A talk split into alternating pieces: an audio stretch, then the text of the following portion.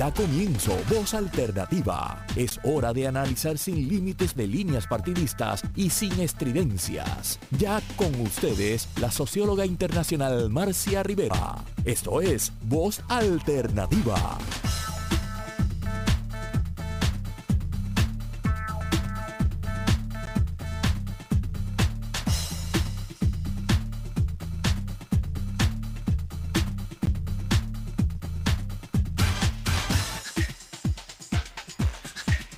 Buenos días, saludos. Eh, les habla Cecil Blondet, de directora ejecutiva de Espacios Abiertos. Estoy aquí como invitada de Marcia y en espera de que sabemos que ella viene de camino por acá, pero me acompaña aquí al lado el profesor Efren Rivera Ramos, eh, quien ha sido distinguido como eh, humanista del año por la por la Fundación Puertorriqueña de las Humanidades recientemente.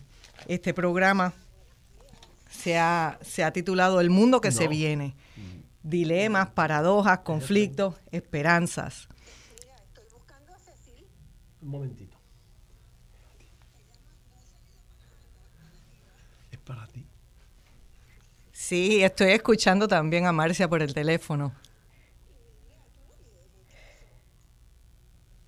Estamos aquí en la, Eh, en la Radio estación, en Radio Isla.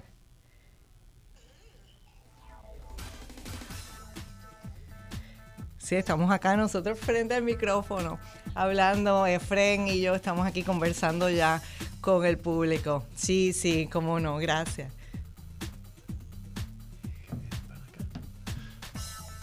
Bueno, bueno, bu- bu- buenos días, sí, eh, Cecil. Eh, aquí estamos como invitados de, de Marcia para este programa, esperando que ella se nos una. Eh, así que estoy encantado de estar aquí eh, para abordar eh, los temas que ella nos, nos ha propuesto. Le ha puesto un, título bastante ambicioso al programa, El mundo que se viene, dilemas, paradojas, conflictos, esperanzas. y esperamos pues poder tener una conversación por lo menos muy reflexiva ¿no? sobre algunos de estos temas. Sí, Marcia ha convocado en la mañana de hoy también, eh, además del doctor Efraín Rivera Ramos, al doctor César Rey, que se va a estar uniendo con nosotros a través de, de Google Meet, eh, y a la doctora Linda Colón. Eh, ambos catedráticos o ex catedráticos, yo creo que todos catedráticos de la Universidad de Puerto Rico en algún momento, todos ustedes. Así que para mí es un gusto tener la oportunidad de sentarme a la mesa y conversar con, el, con ellos eh, en esta mañana.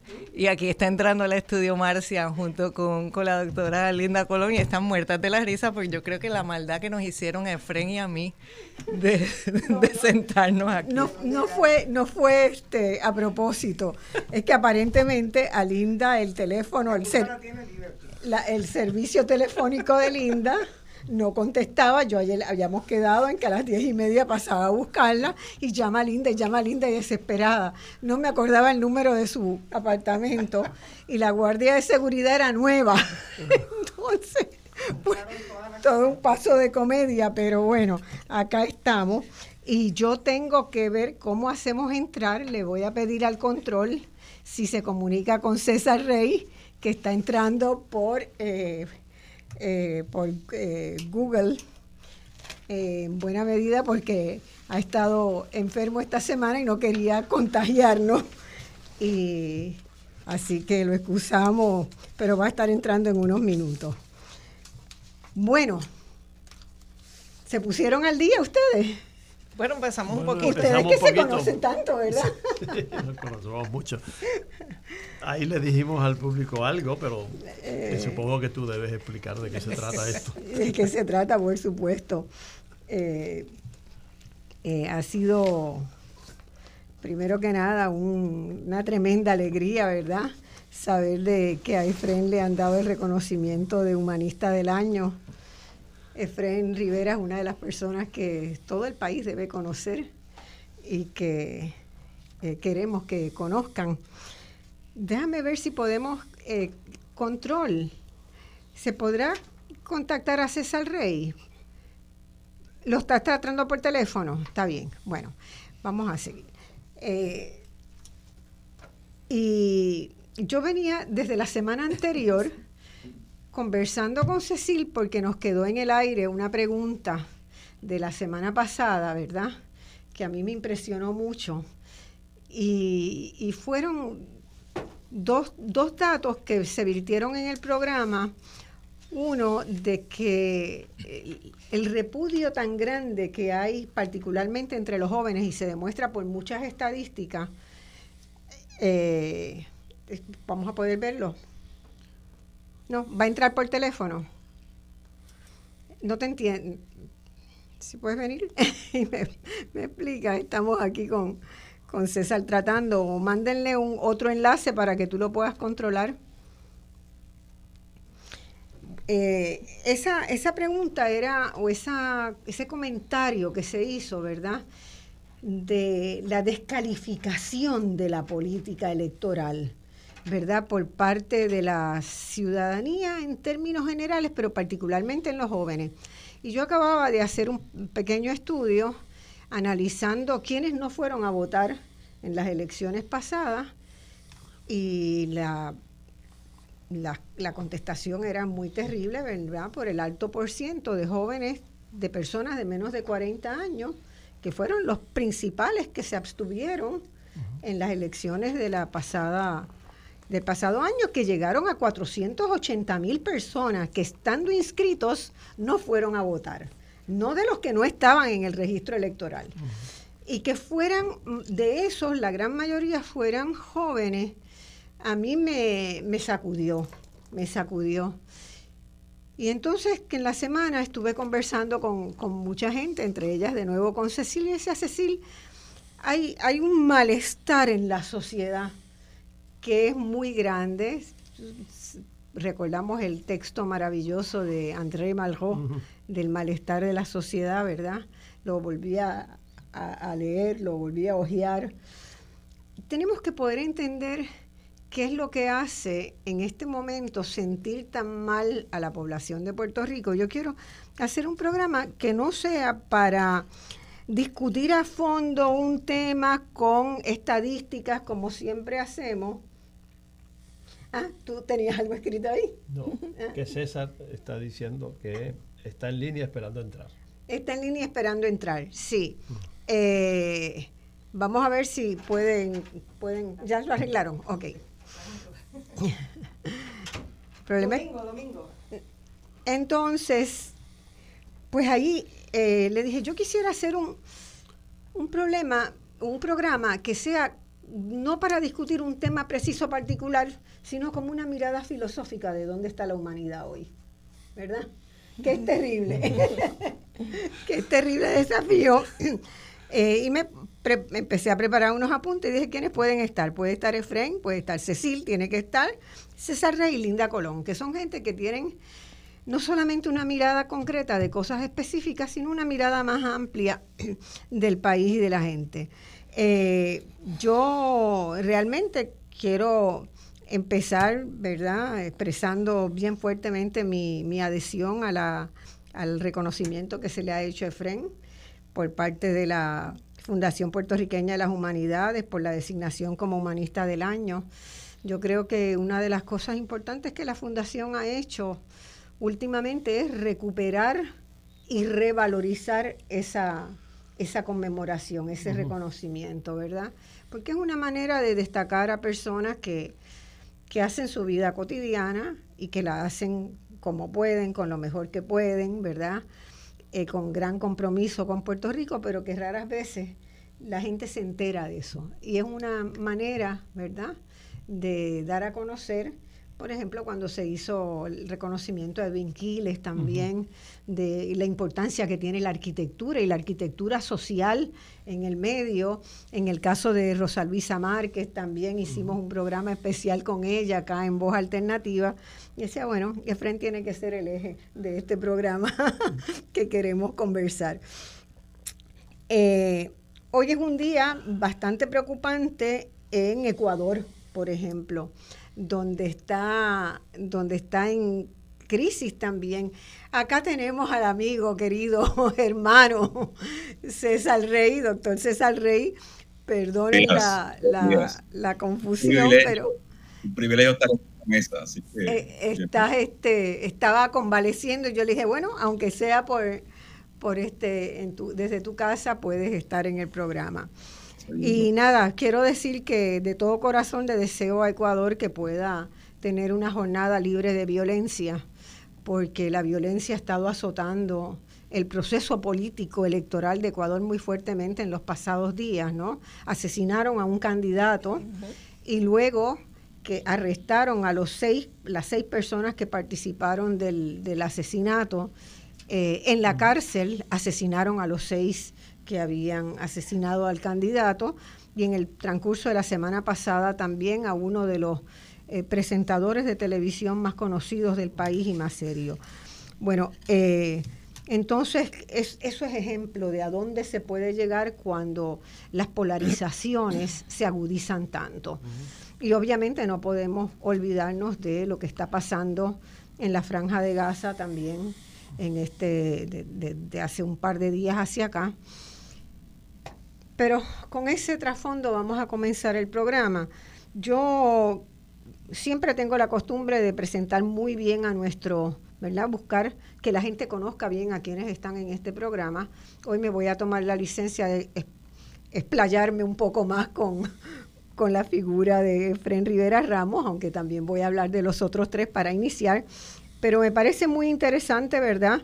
Y quiero que ustedes sepan por qué, por qué es merecedor de esta distinción, ¿verdad?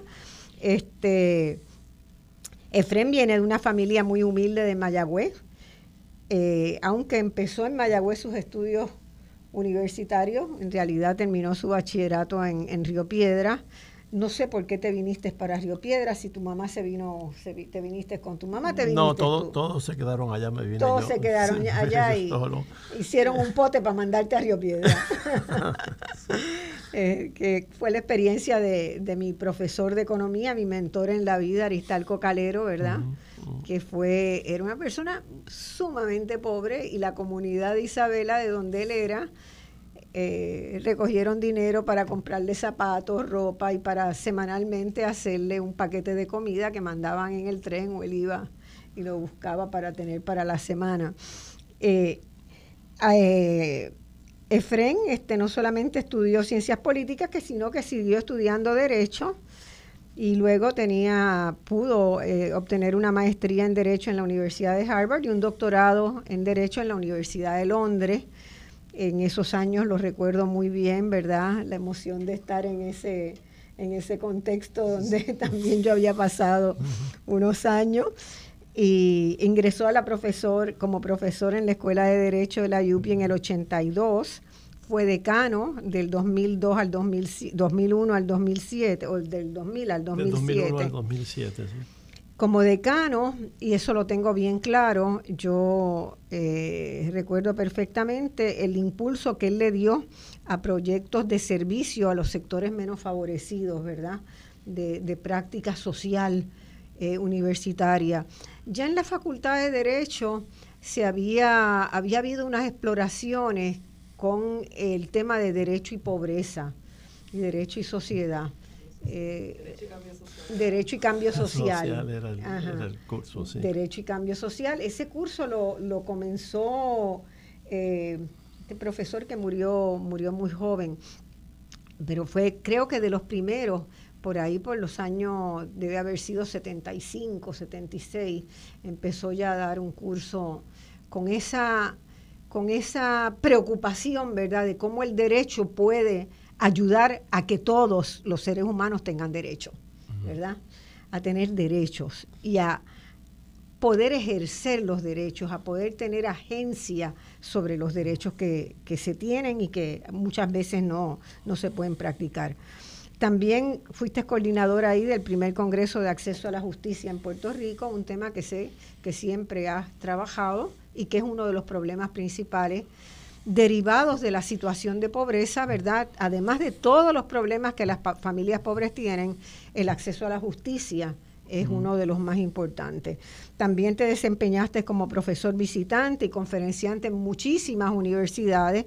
Busquen en la internet que está su resumen completo, pero esto incluye Universidad de Yale, Harvard, Princeton, la Universidad de Ottawa en Canadá, la Universidad Autónoma y la Universidad Pompeu Fabre de Barcelona, eh, la British Academy of Social Sciences, la Universidad de Edimburgo, la Casa de América y el Instituto Nacional de Administración Pública de Madrid han sido algunos de los sitios, ¿verdad?, donde, donde tus investigaciones, tu visión de mundo, tu, tu convicción han llegado.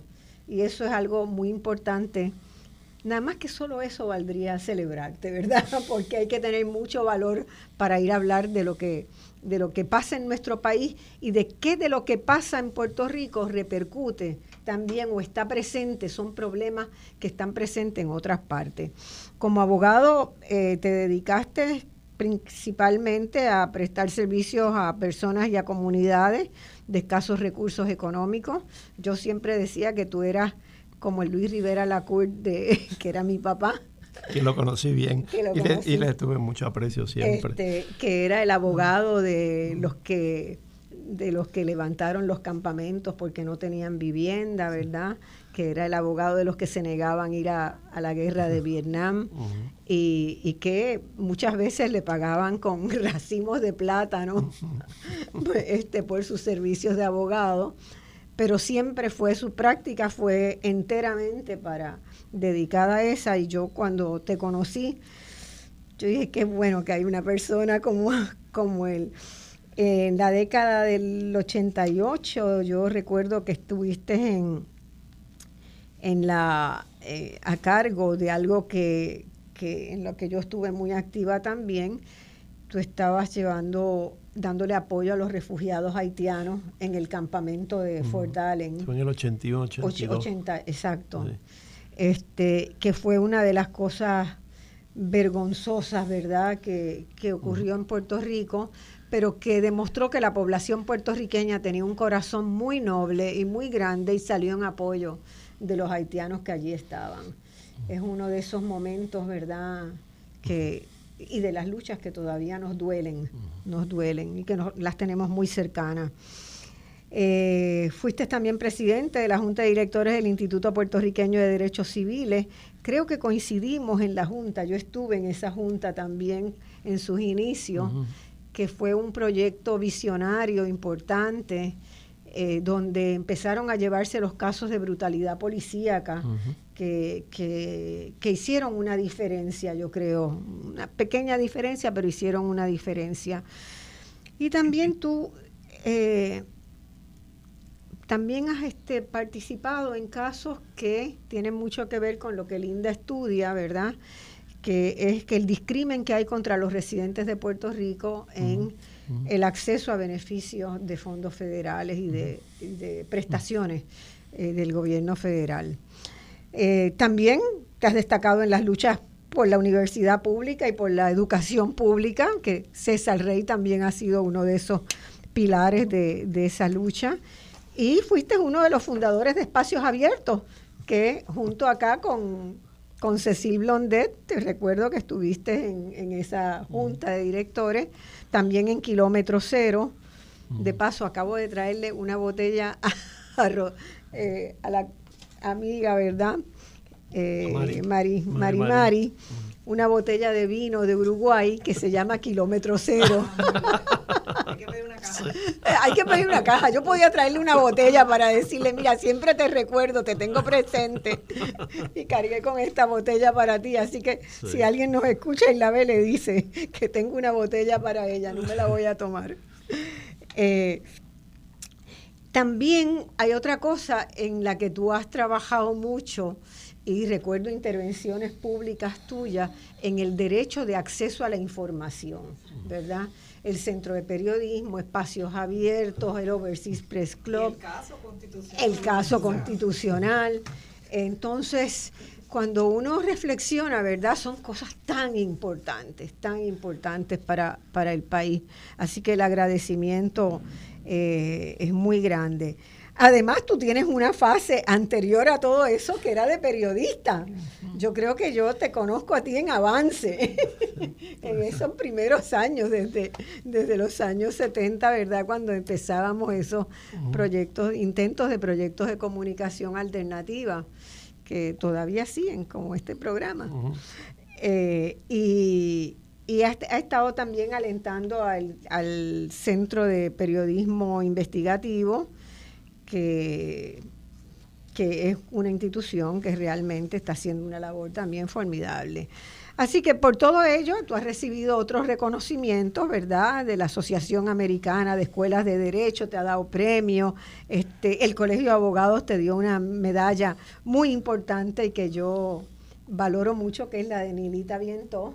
Yo tuve el inmenso honor de conocer y ser a mí, llegar a ser amiguita de, de Nilita y, premiarme con la invitación a las tertulias los viernes en la noche en su casa, que eran unas tertulias en el patio donde se hablaba de todo, con buen vino, y, yo era muy jovencita, los otros eran señores importantes del país, y, y a veces este también en varias ocasiones a ella le gustaba ir a, comer afuera y yo la llevaba también a, cenar. uno de sus lugares favoritos era, era el Swiss Chalet, que ya no existe más, y siempre pedía de entrada, de entrada, un platito de papa frita con una buena, una buena copa de vino. Eh, entonces ese es un, reconocimiento muy lindo. Eh, tienes otra beta oculta, que es la de tu poesía, que es buena, que es buena tu poesía. Siempre recuerdo, no tenía el libro a mano ahora para mirarlo esta semana, está en algún punto en mi biblioteca, pero creo que está en mi biblioteca de literatura de, Uruguay. Eh, creo que en ese poemario hay un poema a tu mamá de, en la costura. Y yo leí ese poema y veía a mi mamá también afanada y a mi abuela también en los menesteres de la costura, que valoro muchísimo porque a mí me enseñaron un montón, ¿verdad? Y yo hoy creo que todo el mundo debía tener la experiencia de saber diseñarse un vestido, coserse un vestido y arrancar para la fiesta, ¿verdad? Eh, que, era que ha sido lo que yo lo que yo he podido hacer. Bueno, ¿qué te puedo decir? Que te queremos, te admiramos, y vamos a conversar contigo y con estos otros amigos que están aquí que voy a presentar en breve. Bueno, primero que nada, muchísimas gracias por esa generosa presentación. Este, eh, pues eh, en ese caminar, ¿verdad? que pueda tener algún mérito, me he encontrado con gente muy valiosa y muy querida y con la que he colaborado mucho. Ustedes tres, ustedes cuatro, uno, dos, tres. No, ustedes tres. Bueno, y César que está cuatro, Y César que está ahí. Así que a ustedes les debo muchísimo eh, eh, en ese sentido. Así que muchas gracias por estar ahí siempre. Bueno, hacemos todo lo más que se puede. Si hubiera mejores condiciones, pues se hacía más, pero con lo que hay se hace, ¿verdad? Bueno, pues vamos a empezar este diálogo. Tenemos también a Linda Colón Reyes. Linda es doctora en estudios latinoamericanos y sociología por la Universidad Nacional Autónoma de México, donde también estudió eh, César Rey. Eh, graduándose con altos honores. Antes había hecho un bachillerato en sociología en la UPI, también magna cum laude. Durante muchos años fue docente en la Facultad de Estudios Generales, Departamento de Ciencias Sociales en Río Piedra, de donde se jubiló jubilosamente, hace muy poco. Este, no sé si todavía. Bueno, ni tampoco, ya hace seis años. ¿Ah? ¿Tres años? Seis. Seis años ya. wow. Pasó la pandemia y no nos dimos cuenta. Eh, sus desvelos mayores, desde que yo conozco a Linda, hace bastantes años, han sido por la situación de pobreza en Puerto Rico. Linda se ha dedicado a estudiar a investigar, ha realizado documentales, ha escrito varios libros, tiene uno que está por que acaba de terminar, que pronto saldrá y tiene un amplísimo conocimiento, ¿verdad?, de la dinámica de qué sostiene la pobreza en Puerto Rico y por qué los pobres no pueden salir de la pobreza. De eso vamos a hablar un poquito más adelante. Por sus conocimientos Eh, fue designada en el 2001 como coordinadora general de la Oficina para el Financiamiento Socioeconómico y Autogestión, el título pomposo que en realidad se le llamó siempre la Oficina de Comunidades Especiales. Eh, que verdad fue el proyecto emblemático, proyecto bandera de la gobernadora Sila María Calderón, iniciado cuando estaba en la alcaldía y fortalecido y aumentado y con mayor visión cuando estaba en la gobernación. Tuvo la responsabilidad inmensa de instrumentar la ley que creó dicha oficina, que la creaba en papel, ¿verdad? Pero tuvo que montar la misma desde cero, desde comprar los muebles, este, generar una estructura operativa, reclutar y adiestrar al personal, supervisar los programas que se llevaron adelante en el periodo de 2001 al 2004. En la universidad también había tenido eh, algunas actividades administrativas, había sido decana asociada de asuntos académicos de la Facultad de Estudios Generales entre el 96 y el 98, ha sido profesora invitada en Queens College en City University en Nueva York. César Rey, César querido. César Rey Hernández, compartimos el segundo apellido. No sabemos si los Hernández tuyos son de los Hernández Canarios de San Sebastián. Si son, lo único que te puedo decir, bueno, buenísimo, buenísimo, es que tienen una trazabilidad de altísima longevidad. Cuando la edad promedio era 40 años, los Hernández de San Sebastián duraban 96, 98 años. Así que. Mi madre murió de 99 años. Mira a ver si tienes algo por ahí, porque. Vas a vivir 200. de quebradilla, ¿sabes? ah, pues cerca. Sí, pues mira a ver, seguramente. Eh, César hizo un doctorado en sociología, como dije, en la Universidad Nacional de México, donde se recibió, recibió el premio Gabino Barreda, el máximo galardón nacional de estudios de doctorado. Es autor o coautor de una docena de libros académicos y más de una centena de artículos profesionales en el campo de la sociología, la educación, la migración y la trata humana. Ha sido eh, eh, ha tenido varios cargos académicos, decano, académico, director de centros de investigación, director del departamento, tanto en la UPR como en la Universidad de Sagrado Corazón. Ha sido conferenciante invitado en numerosas universidades del exterior, incluyendo Brown University, Harvard, NYU y Princeton. Fue un dedicado y excelente secretario de Educación de Puerto Rico en el periodo en que Linda estaba en la Oficina de Comunidades Especiales Muchos proyectos se hicieron en conjunto en ese momento. Eh, por ejemplo, eh, el de este horario extendido, ¿verdad? Que era la premisa de que eh, estamos en escuela abierta. Cecil Blondet pasa al agua, es graduada de la Universidad de Emory en Atlanta, donde hizo una concentración doble en ciencias políticas y francés. Luego hizo un jurisdoctor con honores en la Escuela de Derecho en Puerto Rico y eh, inició su carrera profesional como abogada en la Oficina de Servicios Legislativos. Luego trabajó junto a la alcaldesa Sila Calderón como asesora en las áreas de comunidades especiales, desarrollo social y salud cuando ella era, era alcaldesa. Posteriormente fue designada coordinadora de asuntos públicos del municipio y durante la gobernación de Calderón, Cecil sirvió como secretaria de prensa y dirigió la Oficina Central de Comunicaciones. Luego fue a la Universidad de Puerto Rico y estuvo en la Oficina de Desarrollo de Exalumnos para fortalecer el Fondo de Recursos Externos de la universidad y ahí desarrolló una enorme cantidad de, de actividades importantes y fundó y dirige actualmente Espacios Abiertos. Hoy coordina proyectos de investigación y acción dirigidos a generar transparencia en la gestión pública y a fiscalizar operaciones gubernamentales. Ustedes saben que comparte conmigo eh, la preparación y conducción de algunos programas de voz alternativa. Vamos a una pausa y empezamos con el diálogo.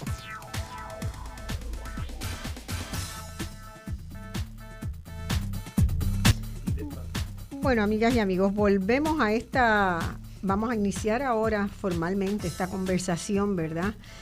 Que, que la hemos pensado como qué es lo que está pasando que nos genera tanto malestar y reflexionando sobre el mundo que se viene, todos los dilemas, las paradojas, los conflictos, pero también las esperanzas, ¿verdad? Porque estamos en un momento muy convulso donde en el caso de Puerto Rico tendemos a verlo todo mal, todo mal, todo mal, todo mal, pero hay unos ríos subterráneos en este país que son extraordinarios, ¿verdad? De actividades que se están dando que necesitan encontrar un cauce común, ¿verdad? Que esos ríos subterráneos puedan aflorar, juntarse y aflorar como una fuerza importante. Eh, entonces yo soy una persona que tiendo a ver las cosas eh, con un optimismo cauto, diríamos, ¿verdad? No es que no es la Lalandia, no es la verdad, que todo está bien, porque aquí la gente está gastando mucho dinero, está saliendo, está yendo, se llenan las actividades este, en el choliseo y eso es muestra de que el país está bien. No, no, no, no, no se trata de eso. Esta conversación la, la convocamos, ¿verdad? Para, para reflexionar seriamente sobre qué es lo que está pasando. Y eh, yo en este segmento quisiera mirar el tema del modelo económico en Puerto Rico, ¿verdad?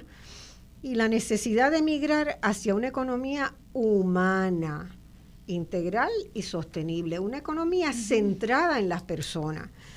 Eh, yo personalmente he dedicado toda la vida a tratar de que eso sea una realidad y cuando casi nos acercamos y vemos unos cambios que van en esa dirección, viene un momento de un péndulo que aniquila y que encontramos que las constituciones de los países del mundo se están enmendando para permitir la desregulación, por ejemplo, de la actividad, eh, de todas las actividades, se está desregulando para eliminar los derechos laborales y eso está pasando, ¿verdad? En, en, buena parte del mundo. Así que ahí hay una constante oleaje, ¿verdad? De ida y vuelta que sigue estando presente. Eh, en el modelo económico de Puerto Rico, la cosa que nosotros vemos, primero hemos tenido un estancamiento en muchos años, una precarización de los salarios, ¿verdad? Cuando miramos, desagregamos las estadísticas entre lo que le toca al empresario y le toca al trabajador, ha habido una precarización en relación con el aumento en costo de vida. Hoy el 44.5% de la población está bajo el nivel de pobreza que equivale al 41% de todas las la familias. Y una enorme brecha de desigualdad que todos los años crece. Y cuando miramos las estadísticas del mundo, Puerto Rico está entre los primeros cinco países más desiguales del mundo. A veces en el cuarto lugar, a veces en el tercero, pero entre los primeros cinco más desiguales del mundo. Yo creo, ¿no es eso vergonzoso, Linda? Por supuesto, este, y y esto viene acompañado de toda una serie de explicaciones, ¿verdad?, que da la gente con respecto Sube un poquito para con respecto a los problemas de la pobreza y, la desigualdad. Eh, acá pues se ha, se ha, creado un discurso a lo largo de, de muchos años de que Puerto Rico es un país que no tiene un problema de pobreza. Aunque últimamente, ¿verdad?, ha habido una mayor este, eh, una mayor exposición de la existencia del problema a través de los medios. Sin embargo, en términos generales, pues la gente le gusta creer que ese problema no existe o que es mínimo, ¿verdad? Porque siempre hay una tendencia a, estar este, eh, pensando, ¿verdad?, que ese es un problema que tienen los haitianos o que tienen los dominicanos o que tienen los africanos y que Puerto Rico, por ser parte de Estados Unidos, pues no tiene ese problema. Y esto obedece a que, en primer lugar, hay un gran desconocimiento, ¿sabe? Una, una falta de educación mínima en una serie de, de asuntos, ¿verdad? Entre los cuales se destaca precisamente definición de conceptos básicos, como puede ser el concepto de la pobreza y el concepto de la desigualdad y otro desconocimiento también muy importante de cuáles son los datos mínimos a los que tenemos acceso, como pudieran ser, ¿verdad? Los datos que proveen el censo de población eh, en la encuesta de la comunidad de, que se hace todos los años con respecto a las personas que caen bajo el nivel de pobreza. Y esos datos, pues, cada vez que salen la prensa, ¿verdad? Se hace eco de ellos eh, y lo que hemos estado viendo a lo largo de, este siglo XXI es que el problema de la pobreza en Puerto Rico eh, se ha reducido muy, muy lentamente. ¿sabe? En 20 años la reducción osciló entre un 2 y un 3%.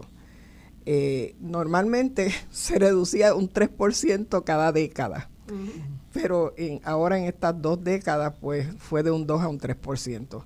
Y en la, en la última encuesta que acaba de salir hace poco, eh, dice que aumentó la tasa de pobreza, que había bajado a, a 40% y ahora subió a 41.7%.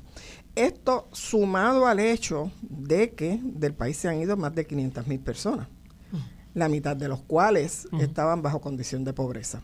Así que si eso no hubiera pasado, probablemente la situación sería todavía más caótica. Entonces, yo me gustaría, ¿verdad?, hablar un poco de, del tema de la desigualdad, porque el problema de la pobreza tiene, tiene una causa central que es la desigualdad. Y Puerto Rico, como tú muy bien dijiste, es uno de los países más desiguales del mundo, al igual que Estados Unidos es el país más desigual de todos los países altamente desarrollados. Y cuando miramos la tasa de desigualdad en Puerto Rico, esa ha venido aumentando por los pasados 20 años. Y en, este momento esa tasa de desigualdad se encuentra en punto 57. Eh, en San Juan, por ejemplo, es punto 64. Que esa es una tasa de desigualdad de los países africanos.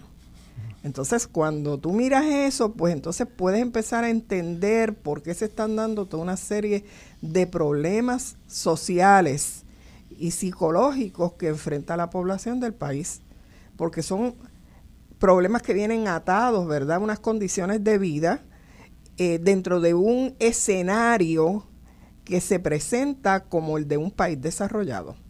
Y yo no voy a decir que, que Puerto Rico es el peor país de América, porque no es cierto. ¿sabes? Puerto Rico, dentro de los países de América Latina, es uno de los que goza de un, de un mayor acceso a, consumo y a una serie de prestaciones sociales.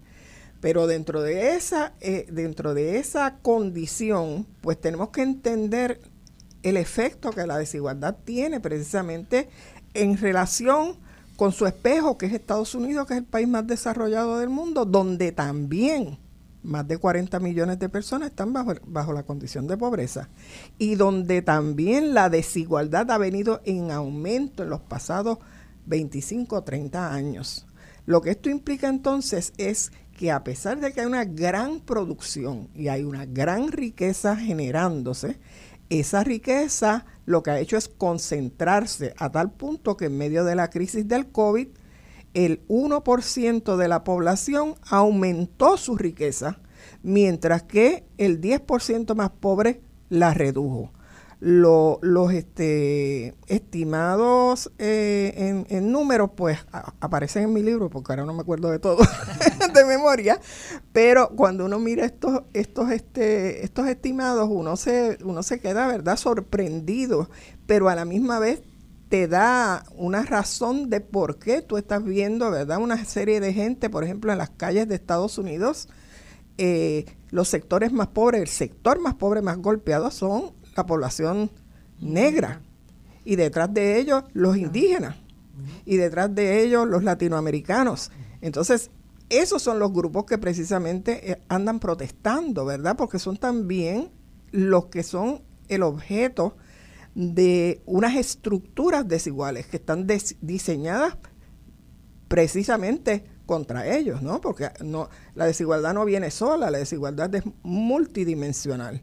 Y tú estudias en las peores escuelas y tienes acceso a los peores servicios de salud y tienes, vives en los peores barrios y vives en unas condiciones de aislamiento social del resto de la población.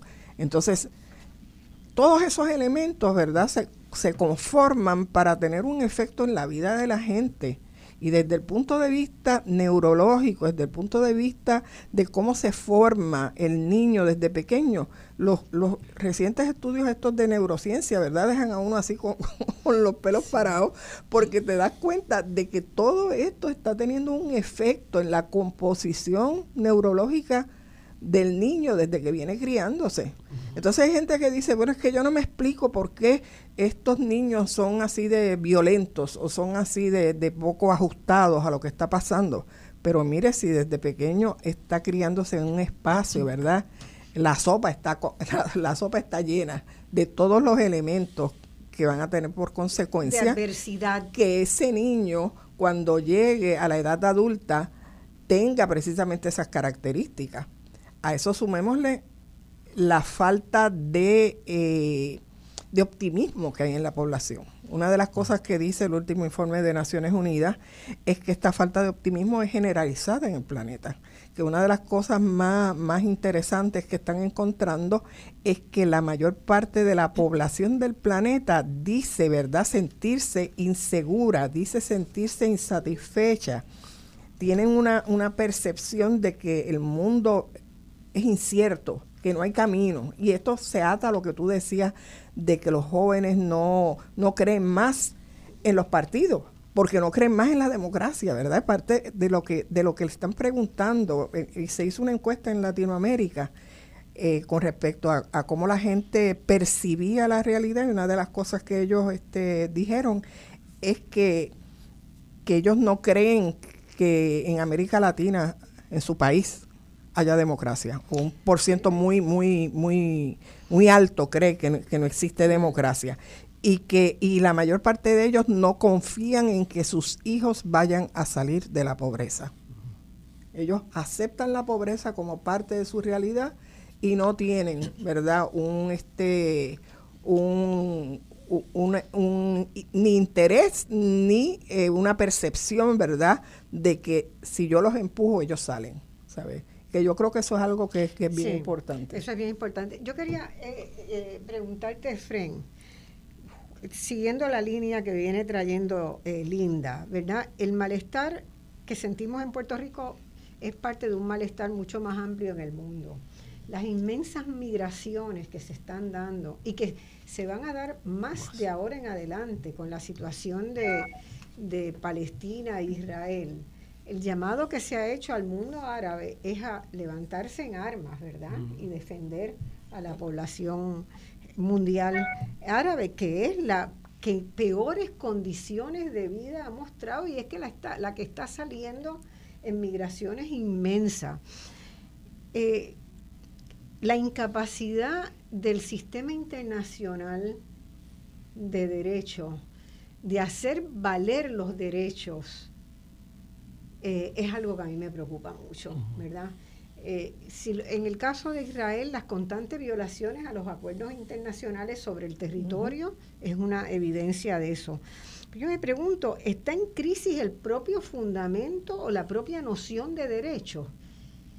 Eh, me, o sea, me cuesta ver lo que, lo que está pasando y cómo sigue pasando. Derecho versus justicia, ¿no? ¿Ah? Eh, bueno, eh, bueno, eso es una gran pregunta, ciertamente.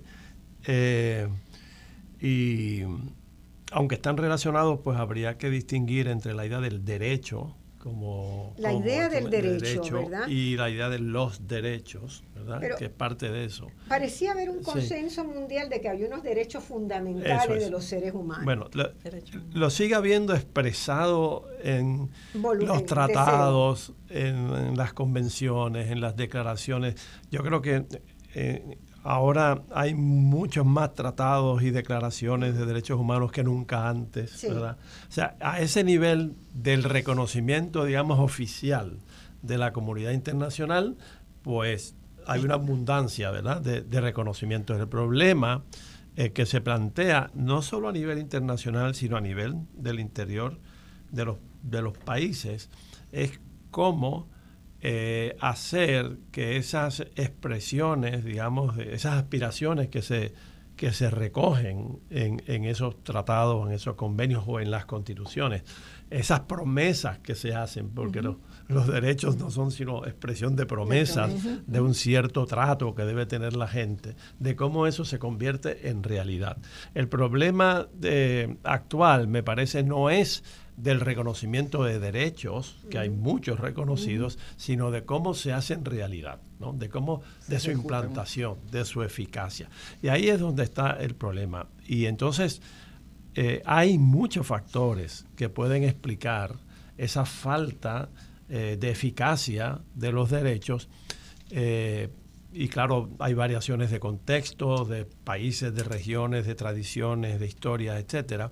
Pero en términos generales uno podría decir, pues, uno de los, de los de los requisitos o de las condiciones que hace falta para que esos derechos eh, se hagan efectivos es que haya los mecanismos institucionales eh, necesarios para hacerlos valer. Y una de las cosas que está ocurriendo, me parece, eh, es que está habiendo una crisis de las instituciones. Eh, y eso se está viendo en todas partes del mundo, se está viendo en Puerto Rico, de que haya instituciones que realmente funcionen y realmente hagan lo que tienen que hacer, lo que se espera de ellas que hagan. Esa crisis institucional me parece que también está a la, raíz de toda esta desesperanza y de toda esta eh, falta de confianza eh, que exhiben, digamos, las generaciones más jóvenes. Eh, y no es, no es, y quiero aclarar, no es que uno idealice las instituciones que había en el pasado, porque muchas de esas instituciones eran muy fallidas, había que renovarlas, había que desmontar algunas, había que crear otras, pero el, el problema es que eh, aún las, o sea, las que podían haber funcionado relativamente bien están en crisis y no se está haciendo eh, el esfuerzo, o sea, no están en marcha los procesos para crear nuevas instituciones que sí que sí funcionen. eso, eso es uno de los, de, ahí, es que me, va, que me viene a mí la desesperación un poco, ¿verdad? Porque lo que vemos es que por el contrario, en vez de las propuestas de reinstitucionalización, de renovación, de refundación institucional, lo que están apareciendo son las propuestas, de desmantelamiento. De desmantelamiento y que todo se vaya al sector privado, ¿verdad? Exacto. Entonces, eh, eso, eh, el mejor ejemplo que estamos viendo es el de, el de Milei como aspirante a la presidencia mm. argentina. La semana pasada hizo una conferencia de prensa eh, con una pizarra en un salón, quiero que después César comente sobre eso, en un salón con unos cartelitos que había escrito a mm. mano en la pizarra y pegado ahí, ¿verdad? Y uno decía sistema educativo, otro decía Banco Central, sistema de salud, eh, sistema de vivienda pública, 10 carteles. Y entonces dijo, ustedes saben, empieza la conferencia, lo que yo voy a hacer el primer día de mi presidencia en la Argentina, y agarró uno a uno, los sacó de la pared, los hizo un bollo y los tiró a, una, a la basura.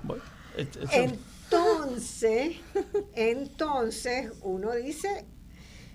Eh, y tiene 30 millones de personas que ya votaron por él y que van a votar por él para las próximas elecciones, ¿verdad? Con eso, porque porque dejamos pasar el punto de poder tener un diálogo de refundar, porque las instituciones se convirtieron en estrictamente en defenderse cerradamente en su mediocridad, en sus sistemas corruptos, en todo, y, y, y no abrirse. César, quiero tus comentarios sobre eso, porque yo me preguntaba si es posible repensar, ¿verdad?, las políticas públicas este, desde la gente y, con miras a que todo el mundo tenga la posibilidad de, su desarrollo pleno, porque me parece que lo que estoy viendo va a profundizar más la polarización social. Sí, yo, creo que la trayectoria de esto lleva décadas. No, te escuchamos muy claramente. Vamos a ver si me escuchan mejor ahora. ¿Me oyen?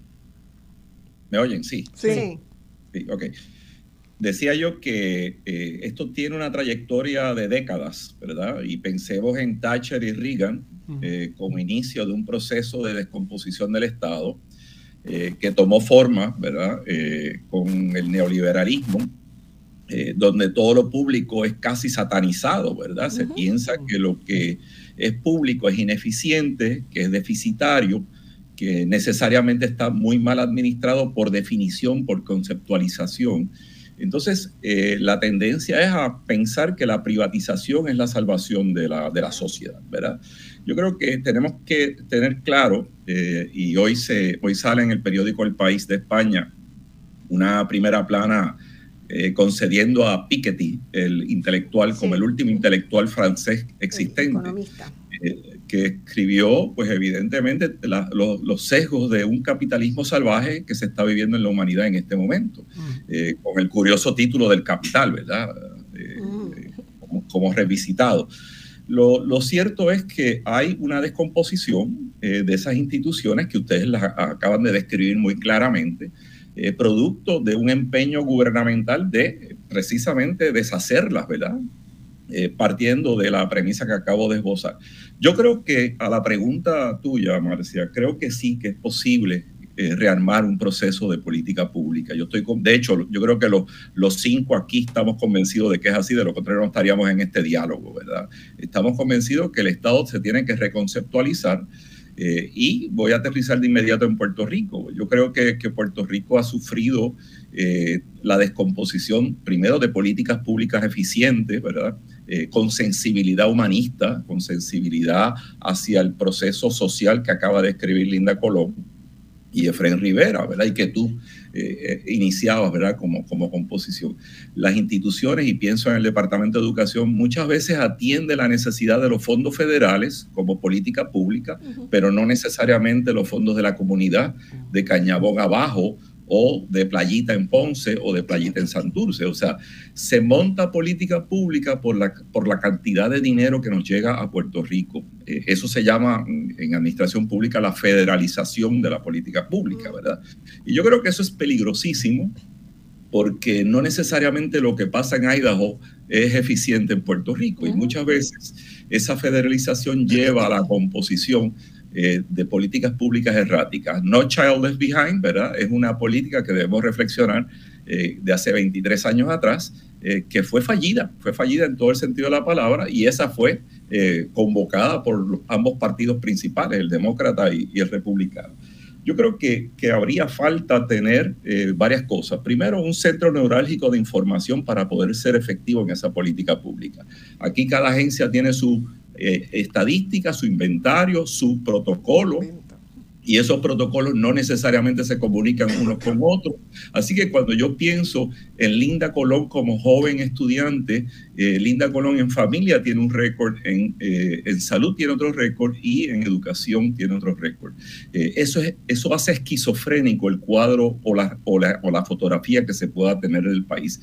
Eso es sumamente peligroso porque en la medida que no se tiene una precisión, y eso Cecil lo ha, lo, ha, lo ha esbozado de múltiples maneras, una precisión de ese país se toca de oído, se improvisa, ¿verdad? Y es lo que estamos viendo permanentemente muchas veces en la legislatura, en el Ejecutivo, y eh, eh, se queda en el medio pillado esas fisuras del tejido social, ¿verdad? ¿Qué es eso? Bueno, pues aquello que nadie entendió que era necesario, esa pobreza de la que habla Linda Colón, tiene múltiples caras no es una sola pobreza, no es la estadística, ¿verdad? es cómo se manifiesta eso en Arecibo y cómo se manifiesta en Ponce, que tiene matices distintos, que va acompañado con otra serie de variables, ¿verdad?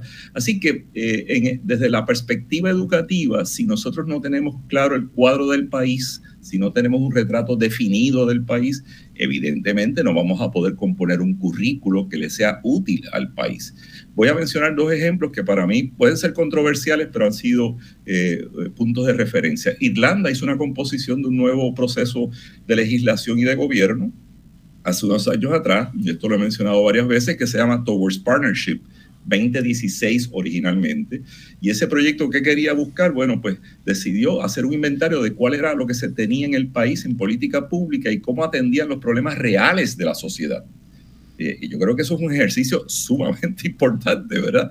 Ese ejercicio logró parar legislación por un año. Aquí tenemos un país sobre legislado, por ejemplo, tenemos un país que repite legislación, que está lleno de trivia, ¿verdad? Este, parte de la legislación que se genera, y eh, lograron entonces empezar a articular un proyecto que fuera sensato para el país de desarrollo económico, y ese desarrollo económico tenía que venir acompañado de un proceso educativo. A mí me da la impresión muchas veces que en este país hay una idea de lo que puede ser el desarrollo económico y otra idea de lo que puede ser la educación. No es que la educación sea estrictamente orientada al desarrollo económico, pero tiene que tener un ingrediente y tiene que tener un espacio de desarrollo sustentable y para, para eso entonces hay que componer una educación. Así que, de nuevo, eh, ese es uno, Singapur fue otro y Corea del Sur fue otro, otro ejemplo. Repito, son tres ejemplos que pueden ser controversiales, pero lograron articular un proyecto a 10 años con una permanencia de desarrollo eh, educativo que sirviera al país. Aquí muchas veces parecería ser, ¿verdad? Que no sabemos a qué país aspiramos, Marcia. No sabemos qué, cuál es, o sea, educarnos para qué. yo quiero decirles a ustedes que hoy... Es que no aspiramos, dice no aspiramos a un país. Piensen la cantidad de universitarios desempleados, piensen la cantidad de gente, de, desertores escolares post pandemia, que ese estudio todavía aquí no se ha hecho. Piensen en el rezago académico que ha habido en el país post pandemia también, y nosotros estamos agravados con temblores y con huracanes, ¿verdad? Eh, hay una serie de estadísticas que no está siendo contabilizada, que me parece a mí, eh, podrían empezar a, llenar esas fisuras de ese contrato social que lo tenemos un poco abandonado, ¿verdad? Nosotros estamos, vivimos en la sociedad del espectáculo eh, y todo lo que impresiona a los demás es lo que vamos a decir, pero no necesariamente lo que sea sustantivo para el país. Vamos a una pausa porque ya no, nos toca ir y volvemos este Cecil, yo quiero que cuando comencemos tú me tus reflexiones sobre la resistencia al cambio que puede haber, que has encontrado en las instituciones en Puerto Rico, ¿verdad? Que abramos con eso y cerramos este, este segmento, ¿verdad? Para ir después al de traficantes de esta era. Vamos a la pausa.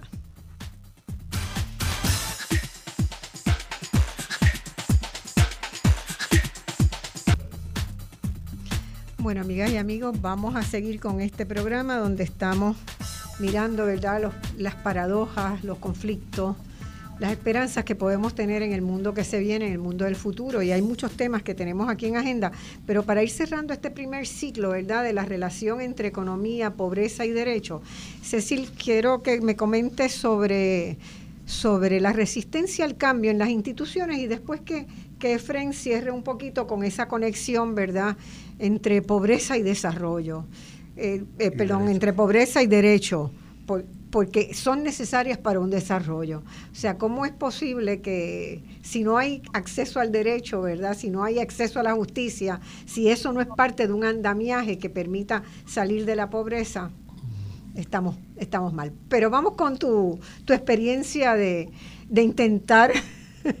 eh, enfrentar a las instituciones del país, ¿verdad? Con la necesidad de ser transparente, de ser Sí, los temas de acceso a la información, ¿verdad? Porque hablábamos del, del tema de, acceso a la información y la gente piensa que es un ejercicio pues esotérico, que es solamente de unos datos, que es solamente pues de unas estadísticas, eh, pero no, yo entiendo el proceso de acceso a la información como una herramienta de participación ciudadana. Nosotros, para nosotros poder insertarnos en la discusión, los ciudadanos, para que el gobierno no sea el único que está tomando las decisiones, eh, pues nosotros necesitamos tener información eh, para poder exigir rendición de cuentas. Esos son todos elementos de gobierno abierto y nosotros hablamos de democracia pero fácilmente y pocas veces hablamos aquí de gobierno abierto. Y eso se tiene que dar desde adentro, ¿verdad?, de, de la institución. Si nosotros no utilizamos información y, y datos y estadísticas eh, precisas para tomar decisiones, pues en realidad es como si estuviéramos navegando sin brújula. Y entonces eso es precisamente lo que nosotros nos damos cuenta aquí todo el tiempo. Aquí nadie se montaría en su vehículo para ir de San Juan a Ponce eh, sin verificar si tiene suficiente gasolina para llegar, ¿verdad? Porque, o sea, son elementos básicos. Eh, si nos avisan de un huracán, uno quiere saber por dónde está el huracán y, y si va a pasar por Puerto Rico o no. Entonces nosotros eh, tenemos acceso a mucha información, pero no necesariamente a información que nos es útil. Y a la misma vez tenemos mucha información que genera el gobierno, como mencionaba César, ¿no? De qué manera pues el gobierno tiene eh, archivos de, de, las personas, de los ciudadanos que vivimos aquí, eh, en distintas agencias y sin embargo esa información no está unificada. Yo todavía me sorprendo de que aquí para registrarse a votar haya que precisamente ir a registrarse a votar cuando hay tantas otras maneras en las cuales inscriben a uno, desde que uno nace, eh, desde que uno empieza a manejar, etcétera, etcétera. ¿Cómo es posible que todavía tengo que hacer otro ejercicio adicional eh, para, para un derecho tan básico como es el derecho a votar? Eh, Así que se da todo ese, ese, esa estructura, también hablaba Linda en el, en el, en el break, ¿no? En, en la pausa, hablábamos pues del peso del Estado y cómo a veces el ciudadano puede sentir ese peso del Estado sobre sus hombros. Eh, y entonces son barreras que nos impiden a nosotros, pues, defender los intereses públicos. Eh, y nada, yo creo que es bien importante la puesta en valor de lo público, volviendo al, tema que, que hablábamos. Recuperar la noción de bien público, y de bienestar público, por ejemplo, ¿verdad? Y que es el bien de toda la sociedad. ¿Y a quién le corresponde eso? Claro. Y entonces, ahí yo creo que, que frente tenía un tema porque eso entonces incide al final, esa falta de acceso e información, pues entonces es lo que representa todo este tema de desigualdad, porque el acceso a la información también es un elemento de desigualdad. Cuando yo no tengo suficiente acceso a información, pues, pues yo estoy en desventaja de el desarrollo que yo podría tener como individuo de la misma manera, o como empresario, o como estudiante, etcétera. O sea, ¿cómo es posible que a unos estudiantes le voy a dar libros y a otros no? ¿Cómo es posible que a unos empresarios le voy a dar acceso a unos datos y a otros no, ¿verdad? Pues eso todo pone en desventaja a las personas y sigue marcando esa constante desigualdad, eh, esa brecha eh, que se sigue ampliando. Sí, y entonces volviendo a la pregunta de, de Marcia sobre el tema de los derechos y la crisis de los derechos, lo quisiera conectar con dos cosas, con lo que tú acabas de decir sobre el acceso a la información y con lo que ha explicado Linda sobre Linda y Marcia sobre el tema de la pobreza porque decía yo pues que una de las condiciones para que los derechos se puedan hacer cumplir es que haya mecanismos institucionales. Pero también el tema de la pobreza, tiene que haber unas condiciones materiales, unas condiciones sociales que, hayan posible, que hagan posible que esos derechos se puedan disfrutar. El problema es que las personas que viven en situación de pobreza eh, tienden a ser las personas más eh, vulnerabilizadas,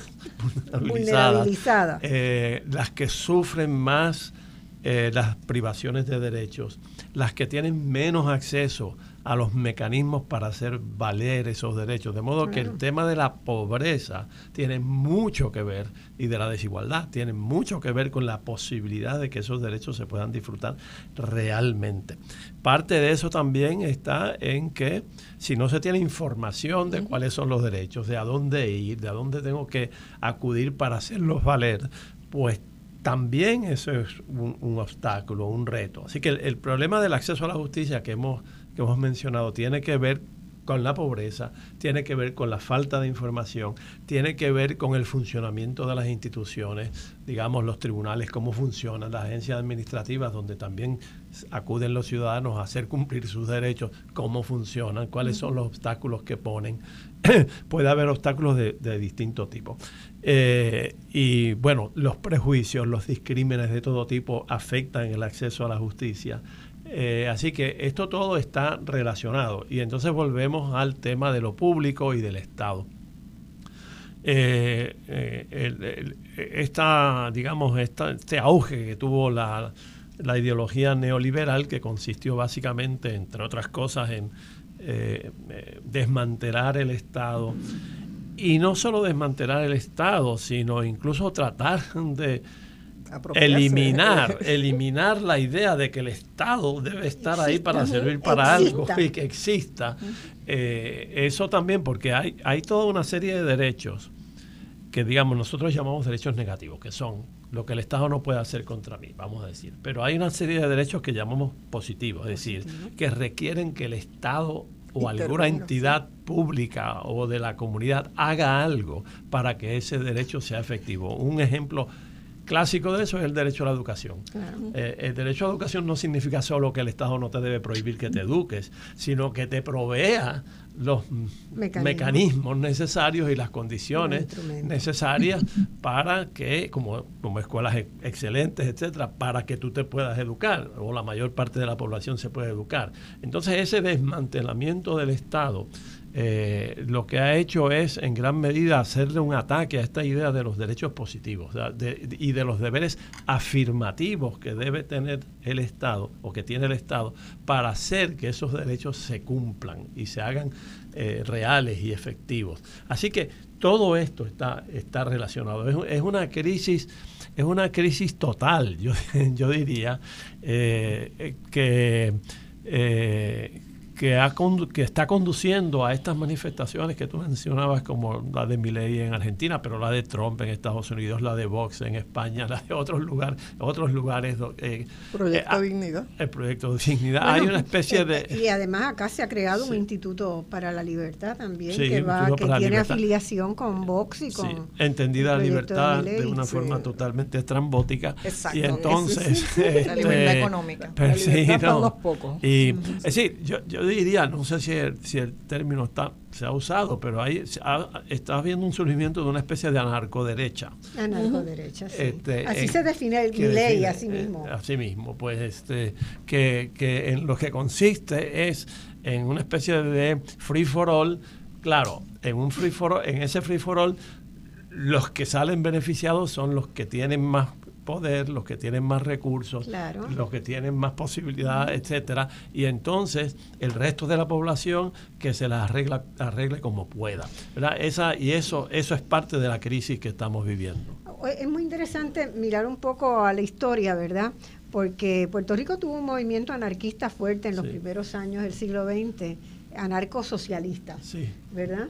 Este eran anarquistas que cuestionaban el papel del Estado porque el papel del Estado privilegiaba a unos sectores y entonces lo que hacía era eh, generar formas de sociabilidad comunes, ¿verdad? Como las cooperativas, como los, los movimientos este, gremiales que eh, pudieran dar alrededor del mundo del trabajo que pudieran dar una respuesta colectiva no era el individualismo. Lo que a mí me preocupa ahora es que esa respuesta colectiva yo no la veo, la veo en una respuesta absolutamente individualista que va a recrudecer las desigualdades porque las condiciones para aprovechar oportunidades son bien distintas en la población.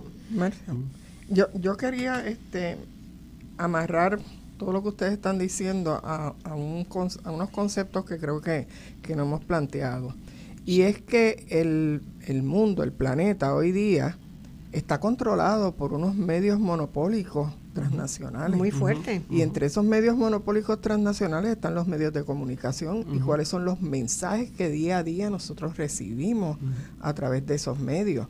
Esos mensajes van destinados precisamente a ese individualismo a que tú pienses únicamente en tu necesidad y en cómo vas a resolverla.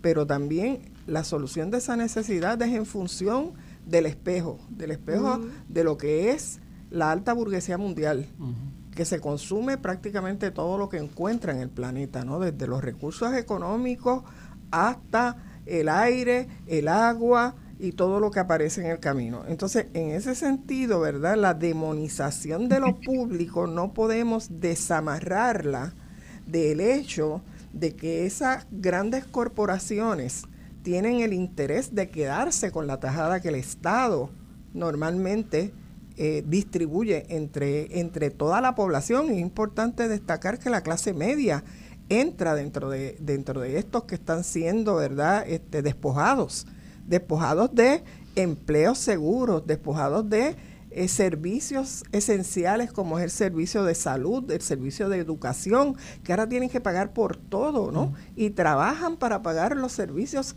que en una época eran parte de los servicios que el Estado ofrecía. Así que en ese sentido me parece que es bien importante rescatar el hecho de que eh, todo esto no se da en un vacío, todo esto es parte, ¿verdad?, de un de un patrimonio mundial que está en manos de ese 1% de la población. Los mil millonarios crecen todos los días.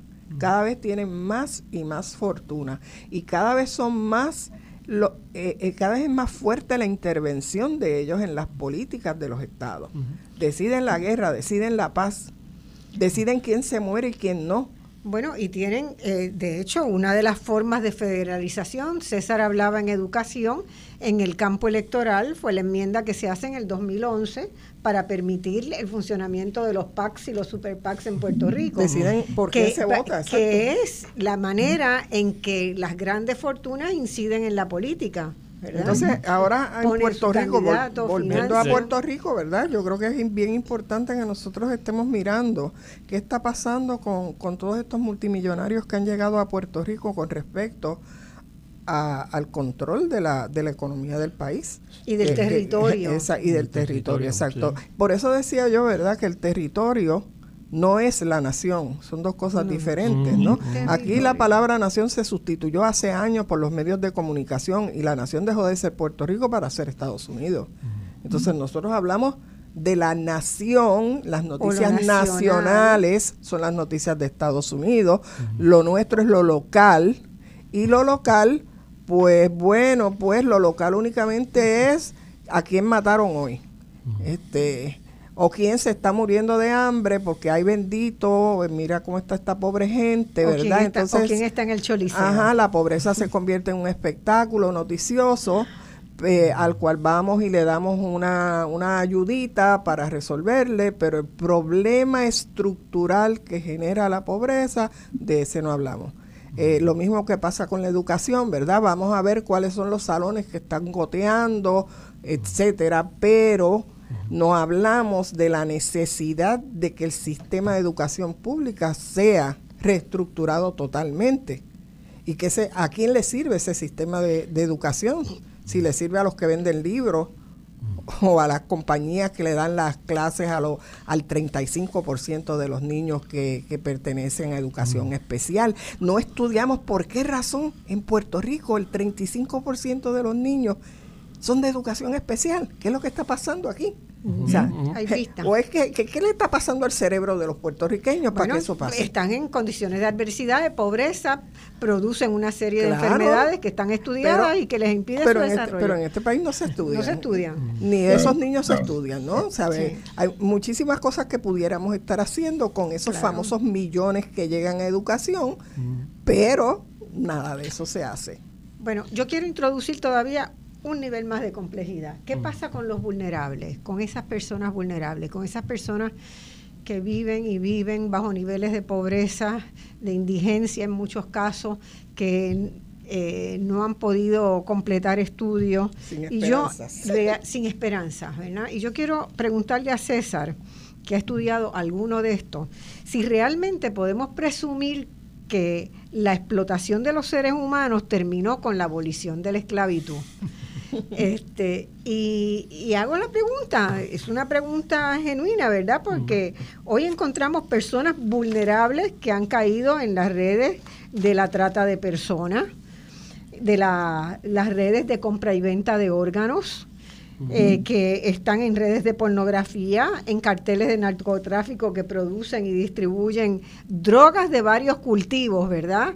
que son agroecológicos, eh, el opio, la marihuana, la cocaína, pero también nuevas, nuevas redes de producción y distribución de drogas sintéticas, que están siendo la gran epidemia en el mundo hoy. Y yo me enteré hace dos semanas de que el fentanilo, que es este opio sintético, hasta 50 veces más fuerte que la heroína y 100 veces más fuertes que la morfina, todas ellas son una nueva, todo esto que yo he dicho son nuevas formas de esclavitud humana. Pero en Puerto Rico están, este año ya hay 1.400 muertos por fentanilo y el año pasado hubo 1.200. Es una epidemia silente que está por ahí. Y esto es resultado de qué? De la vulnerabilidad, de la pobreza y de la desigualdad. César, tú has trabajado con el tema de trata de personas y, en general. Farmacéutica. Ah, bueno, esa es otra después. Déjame como privilegio personal complementar algo que estaba diciendo Linda, porque yo creo que esa realidad del 33 al 35% de educación especial es algo escandaloso, que tiene que ser repasado como política pública y que tiene que ser eh, o sea, eh, eh, investigado a profundidad por el Estado y por las organizaciones, obviamente, académicas. Yo quiero que ustedes sepan que aquí se va a recibir 18 mil dólares por estudiante en la educación pública a partir de este año. O sea, eh, hay un aumento significativo en el presupuesto del Departamento de Educación, donde casi se ha triplicado la aportación federal al Departamento de Educación de Puerto Rico, con las consecuencias que ustedes eh, pueden seguir viendo, la deserción, el poco aprovechamiento académico. Y todo esto eh, está detrás de un proceso que no, no, es muy transparente, como decía Cecil, y quienes están beneficiando de este tipo de transferencia de fondos, yo creo que sería una pregunta a dejar en la mesa de trabajo de esta mañana, porque eso, eso sigue siendo una incógnita y los resultados del Departamento de Educación eh, todavía dejan mucho que desear en términos de lo que podría ser el aprovechamiento. Eso era como una cuestión de privilegio. pero quiero, quiero quería dejarlo establecido.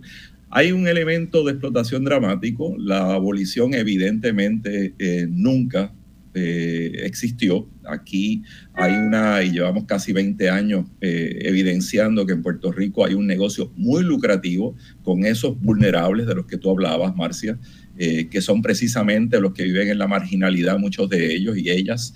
es un negocio muy lucrativo que en el caso de Puerto Rico puede estar generando más de mil millones de dólares entre puntos de droga y otros, eh, otros elementos de clandestinidad, eh, con una entrada ilegal de armas a Puerto Rico significativa, que todas en un 95% de acuerdo a ICE son destinadas a el narcotráfico y el crimen. Eh, con una, con una presencia de menores de 18 años en los puntos de droga de manera significativa. nosotros hemos, a base de cálculos eh, económicos, eh, aunque son estudios cualitativos, que más del 85% de los puntos de droga tiene presencia de menores de 18 años. Así que, de nuevo, esa, esa pobreza, esa, esa marginalidad, esa vulnerabilidad de la que se hablaba en la mesa hace un rato, tiene una salida y por eso entonces el consumismo desmedido con el que se empezó esta, esta mesa hoy en la mañana. Aquí hay consumo de todo, eh, y hay éxito económico de todo, pero es que hay una economía informal que eh, ronda en un 30% del Producto Nacional Bruto. O sea, estamos hablando de, una, de un índice altísimo, ¿verdad? Eh, de esa economía informal. Y yo puedo decir sin temor a equivocarme que más del 60% tiene que ver con economía informal e ilegal, ¿verdad? O sea, estoy hablando ya de la, de la narcoeconomía. Así que, de nuevo, en Puerto Rico sí existe, es un negocio muy lucrativo, tiene múltiples caras, ¿verdad? Eh, desgraciadamente los aspectos más vulnerables de ese negocio están en mujeres y niñas. Eh, eh, los menores son carne, caldo de cultivo para, para este negocio porque se le paga menos, porque es un atractivo que tengan dinero rápido. A mí me decía, y esto yo lo he dicho múltiples veces, pero hay que reiterarlo, que este joven me decía a mí, yo prefiero vivir poco y bien que mucho y mal supone, ¿verdad? Lo que eso supone, mucho y mal, eh, que tiene que pasar en el proceso educativo, eh, cuando yo puedo ganarme 125, 150 dólares diarios por eh, ser pusher o por ser este corredor o por las distintas categorías que tienen los puntos de droga. Eh, hoy hay 150 millones de víctimas de trata humana en el mundo. ¿ah? Estamos hablando de algo muy dramático. Esa, esa empresa es la segunda empresa más lucrativa, la trata humana, del mundo ilegal, que genera más de 150 mil millones de dólares. Eh, sería impensable que Puerto Rico, en las condiciones que está, no es partícipe de esa globalización, de, esa, de ese proceso de criminalidad ¿verdad? mundial. Eh, y llamo la atención que muchas veces nosotros tendemos a purificar o a sencillamente obviar o invisibilizar eh, en Estados Unidos estos problemas, bueno, pues Estados, Estados Unidos, de acuerdo al Departamento de Estado, que debe ser una cifra conservadora, ¿verdad? Y al Protection Project en Johns Hopkins University, se estima que tiene cerca de 200 mil niños participando de la eh, economía informal e ilegal que va desde recogedores de frutos menores en el suroeste de los Estados Unidos, niños migrantes, ya ustedes han visto los cuadros patéticos, dramáticos y surrealistas eh, de la bestia, este tren que corre todo Centroamérica y llega hasta el norte. Eh, de la bestia. Es un, es un negocio muy lucrativo. Eh, del cual pues Puerto Rico es puente. Esto ha sido declarado no por, por, por, nadie aquí, sino por el propio Departamento de Estado de Estados Unidos, que reconoce que nosotros somos puente de tráfico y trata de personas humanas. seres humanos. quería hacer un comentario con respecto a lo que está diciendo César, y es que Recientemente eh, varios estados en Estados Unidos han, han este, reducido la edad de los niños para entrar a trabajar y están este, bajándola hasta los 14 años. Mm. Y estos niños que son hijos de migrantes en su mayoría y negros, trabajan hasta 12 y 14 horas al día, por lo cual el tema de la educación está totalmente, ¿verdad?, erradicado para esos niños. Como, yo sé de la audiencia sofisticada, perdón, como yo sé de la audiencia sofisticada de este programa, hay un libro que acaba de salir hace un año que se llama Esclavitud Moderna, Modern Slavery, de Siddhartha Kara, un profesor de Columbia University, que detalla con nombre y apellido quiénes son esas multinacionales, multinacionales que a su vez son grandes cabilderos en el Congreso de Estados Unidos, y cómo se obvia o se invisibiliza esa explotación que hay porque se utiliza mano de obra. Y el otro día el New York Times, hace como tres semanas, sacó un reportaje completo de cómo se está utilizando por las multinacionales a los menores eh, contra la ley. ¿ah? Este, así que estamos ante un eh, algo que se va normalizando, lo cual lo hace todavía más riesgoso. ¿verdad? Yo, yo tengo una pregunta que vuelvo otra vez sobre ¿verdad? la población vulnerable, los que no tienen acceso a cosas fundamentales. Fíjense las diferencias que hay cuando en las personas que en verdad desarrollan una enfermedad grave como un cáncer. Las posibilidades de sobrevivir de una persona que viene de los sectores pobres eh, frente a una persona que tiene los recursos para pagar los medicamentos de última generación es inmensa. O sea, no hay manera de que una persona de un sector pobre pueda tener acceso a los nuevos medicamentos. Entonces eso plantea un conflicto bien grave. Algunos países han creado unos fondos, fondos nacionales de emergencia, ¿verdad? De recursos para enfermedades este, graves, complicadas, para comprar esos medicamentos. Eh, otros países no lo tienen. Yo me hago la pregunta de si habría, eh, Efraín, la posibilidad de, de litigar en algún espacio, algo que se pueda hacer para asegurar la accesibilidad de medicamentos. En el caso de Puerto Rico todavía es más difícil porque nosotros no podemos comprar los medicamentos directamente a los suplidores europeos, por ejemplo. O los que se fabrican aquí. O los que se fabrican aquí, que van, van y vuelven. Eh, pero eh, Uruguay, por ejemplo, que tiene un Fondo Nacional de Recursos de Emergencia, eh, logró hacer una, un planteamiento a varias farmacéuticas de esas que generan medicamentos de última generación para conseguirlos a un precio más bajo de lo que está en el mercado internacional. El país pudo negociar, ¿verdad? Eh, eso y, muchos países están pobres están siguiendo, ¿verdad? Esa vía.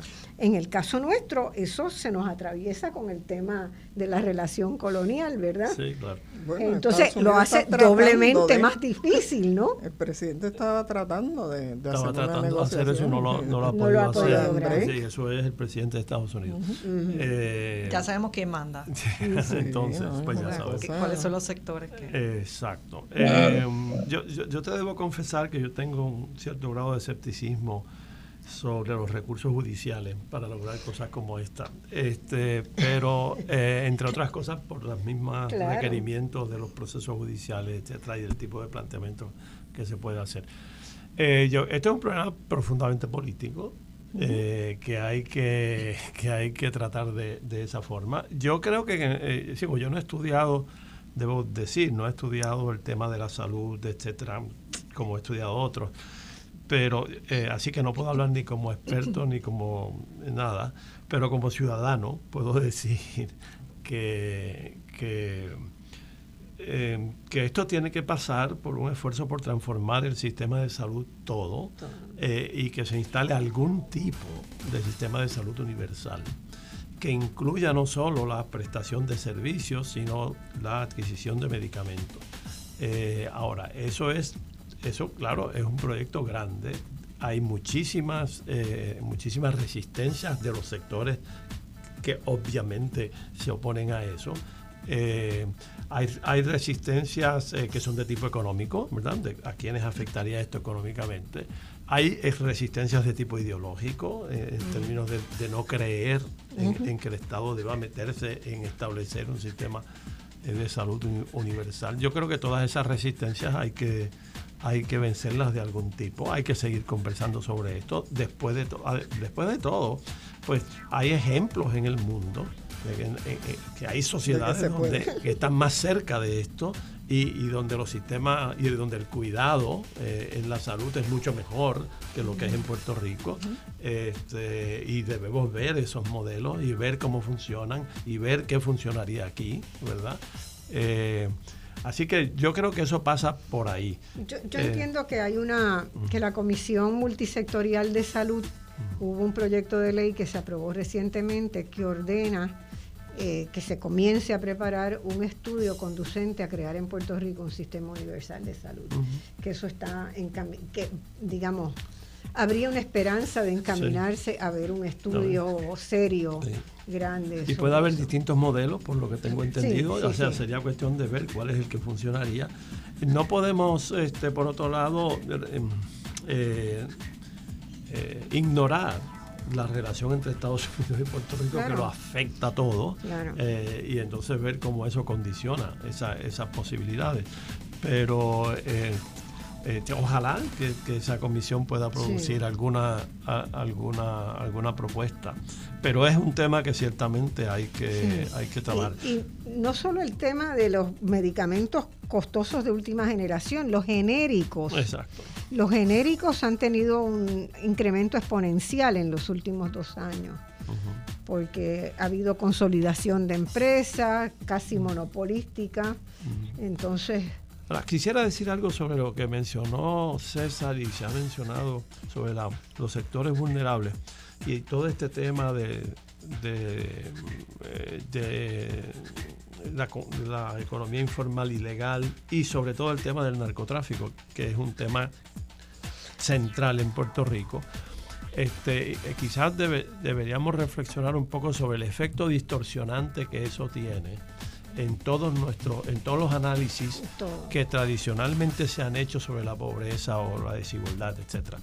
Porque hablar, o sea, eh, equiparar pobreza con vulnerabilidad es automáticamente eh, eh, depende de cómo uno lo haga. Porque si entre esos entre alguno de esos sectores de mayor pobreza la salida está siendo lo que dice César, que es integrarse, el ingreso, a integrarse a esa economía eh, multinacional del tráfico de drogas. Eso resuelve a nivel inmediato problemas de consumo, problemas de acceso a ciertos bienes, etcétera. Y entonces tú no puedes decir, ah, es que a este muchachito le falta no, no le falta. Hay cosas que le sobran. Este, lo que pasa es que eso es a, un costo enorme, a un y a un corto plazo, y a un corto plazo y a un corto y a un costo social, familiar, comunitario enorme, ¿verdad? Pero tiene un efecto distorsionante. Y uno y un efecto distorsionante puede ser el, político. porque las condiciones de mucha vulnerabilidad pueden generar movimientos de cambio. Pero ¿por qué no se generan? Eh, entre ciertos sectores? Pues tiene que ver probablemente porque se ven salidas. Porque hay salidas. Y hay salidas individuales. Está la salida de la... De la está JetBlue, que eso es una salida y que lo ha sido históricamente en Puerto Rico también, lo fue en la década del 50, etcétera. Pero está la salida del narcotráfico, ¿verdad? Eh, y esos dos combinados, ¿verdad? Este, eh, pueden, las iglesias también puede ser, eh, o sea, exacto, el, acudir a una especie de, pues, a una especie de ideología que, te dice cómo te tienes que conformar con, lo que tienes, etcétera. Pero eh, así que esos son efectos, esos son fenómenos que pueden tener un efecto distorsionante en cuanto a la primera pregunta con la que empezaste el programa, que es por qué la no participación en los procesos políticos de cambio, etcétera. Y eso, pues yo creo que es, un problema muy serio que tenemos que mirar y ver. Ya, ¿Qué se hace con el narcotráfico en Puerto Rico? ¿Qué se hace? y esa es una... Es, una, tenemos la pausa super vencida ya. No sé si te vas a poder quedar...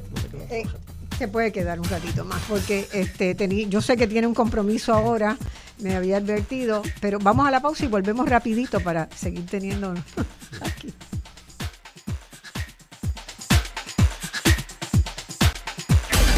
Bueno, volvemos inmediatamente. Eh, ya en el último segmento quiero decirles que hay mucha gente escuchándonos por Facebook Live también con muy buenos comentarios del programa, así que eh, sepan que los estamos, nos están escuchando. Eh, yo quería que en este último segmento todos comenzar, todos reflexionáramos, ¿verdad?, sobre el costo de la corrupción, la falta de transparencia y el acceso a la información en Puerto Rico, ¿verdad? Ya para ir cerrando y amarrando. Eh, y quiero que, que Cecil eh, tome como la voz cantante en este segmento, según hemos hecho en los demás, porque Espacios Abiertos ha trabajado mucho en poner sobre la mesa de discusión este problema. El costo de la corrupción, según hay estimados que se han hecho, es sumamente alto, sobre todo para una economía que ya está en una crisis fiscal seria. Según un estudio reciente del Observatorio de la Sociedad, de Sociedad Gobernanza y Políticas Públicas de la Pontificia Universidad Católica de Ponce, eh, ellos utilizaron indicadores de gobernanza del Banco Mundial de buena gobernanza y según, según ese estudio, la buena gobernanza ha disminuido significativamente en Puerto Rico desde mediados de la década del 2000. Es, decir, eh, cuando ya desde el 2010 empiezan los indicadores de buena gobernanza a trastocarse.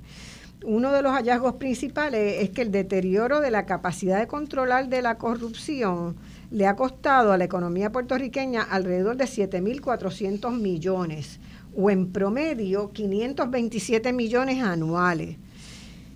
Entonces, eh, Cecil, eh, es muy importante el trabajo que ustedes están haciendo, pero quiero que tú misma hagas una como una primera apreciación, ¿verdad? De, de a dónde, a dónde puede ¿qué podemos esperar que se, que se, cómo se pueda controlar la, corrupción? Porque es mucha plata. Si ustedes recuerdan, el, el, proyecto completo de comunidades especiales tuvo mil millones, ¿verdad? Este, y se pierden siete mil, se han perdido siete mil millones en corrupción. Yo creo que ahí, ahí está el costo económico de ese que, que tú muy bien claro, ese que lo traigo para que es el costo que, nosotros podemos ver, contar en términos de dólares y centavos, pero cuando inició el programa también hablaba de ese otro costo, que yo creo que es mucho más grave que ético, el, social. el ético, exacto, el que nosotros hemos perdido la esperanza en que nuestras estructuras, nuestras instituciones, nuestros políticos, nuestros gobernantes tienen, tienen la capacidad de, de dirigir eh, el país o a las personas, la política pública hacia donde nosotros quisiéramos tener. Y eso a mí me duele muchísimo, mucho más. Eh, me duele mucho también el ver que los propios funcionarios públicos participen, ¿verdad? Porque se tiene que dar, para el tema de corrupción se dan dos partes, ¿verdad? Eh, son muchas más las veces en que es eh, el ofrecimiento del externo y entonces posiblemente al que nosotros eh, penalizamos es al que está al, que está dentro. Pero entonces volvemos al tema de las desigualdades el tema de la pobreza. O sea hay muchos elementos que se dan en cuanto a ese funcionario que se siente que pues mejor toma ese soborno o participa de esa actividad eh, ilegal eh, pensando que esa es una manera de balancear la injusticia, la desigualdad eh, que existe. Está otro elemento que se da el tema político, cómo mucha de esta corrupción en realidad termina en las arcas de, candidatos políticos o de, o de funcionarios públicos para avanzar a través de su plataforma política el acceso, ¿no? El mantenerse en el poder y cómo el mantenerse en el poder se convierte pues en, el fin, en vez de el bien común, en vez de la mejora de la, de la infraestructura, ¿no? Eh, en vez de fortalecer la infraestructura cívica, nuestra cívica política. Entonces por eso yo vuelvo al tema de que nos cuesta mucho en términos de confianza, en términos de, de la estructura, en términos de la gobernabilidad eh, nuestra. Y yo creo que eso es algo que nosotros muchas, es muy difícil de, de medirlo, es muy difícil medirlo, pero cuando vemos que la mitad de la población de 40 años o menos que está, que podría ser eh, que está inscrita para votar no vota, pues entonces, ¿por qué no está sucediendo eso? Yo creo que también esta elección vamos a ver algo distinto. Eh, bueno, pero pensábamos que en la pasada también. pero en las anteriores también. O sea, yo llevo muchos años en. Pero la pasada y, cada elección tengo esperanza de que esta vez sí que los jóvenes van a tomar la, palabra. Yo creo que no podemos depender ni de un grupo ni de otro. No, obviamente. tenemos que, todos participar, que cada uno de nosotros eh, y que por eso la información es tan importante. O sea, volvemos también al elemento de la información. Nosotros no podemos seguir un dogma, sea político, religioso. O sea, nosotros tenemos que poder tener un pensamiento crítico, poder analizar. Precisamente eso es lo que es ser humanista, ¿no? Eso es lo que es ser humano. Eso es lo que. Claro. Eh, Ahora, hay, hay también otro aspecto, Cecil, que te quería preguntar y yo creía que ibas a mencionar algo de eso. Y es que de alguna manera también eh, lo terrible es que vamos naturalizando las cosas, ¿verdad?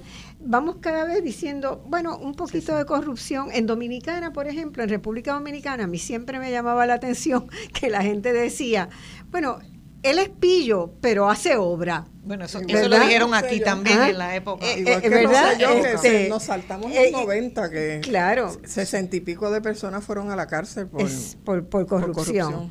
Entonces, eh, yo creo que la lucha contra la corrupción hay que mantenerla fuerte y tenemos que ser siempre muy exigentes y denunciarla. Pero a lo que iba era que muchas veces también si vamos bajando los niveles y aceptando un poquito. Sí. es como el, el, sapo que está dentro del caldero caliente y le van subiendo la temperatura versus al sapo que lo tiran claro. dentro del caldero. Entonces se van, ¿verdad? Se van deteriorando nuestras expectativas, nuestros niveles, nuestras esperanzas de que vamos a poder combatirla, porque si ya aceptamos un poquito, bueno, pues eh, y, a veces también hay pequeña corrupción dentro de la misma instancia. La gente que hace las fotocopias para las asignaciones de los niños, la gente que se lleva materiales, ¿verdad? Muchas veces por la precariedad del funcionariado, ¿verdad? Porque el funcionariado público, particularmente en las esferas administrativas menores, es gente pobre.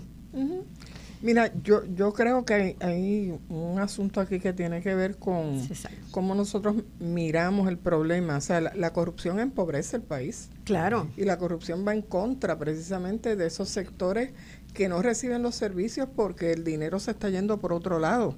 Y además de eso, me parece que también habría que mirar las leyes, ¿no? Porque las leyes contra la gente que entra, que, que hace algo corrupto, independientemente del nivel que sea, aplican, qué sé yo, ocho años de cárcel, cosas así que son, tú sabes, absurdas, que tú dices, pero ven acá, esto tiene que tener una, un, nivel proporcional al delito. El soborno, en Exacto. Eh, y el que paga el soborno no lo tocan. No lo Entonces, este, este, si no vienen los federales a hacerlo aquí, pues, bueno, me imagino por el ay bendito, porque si tú vas a meter preso a alguien por ocho años porque se, se llevó una resma de papel de la oficina, pues eso no tiene sentido, ¿no?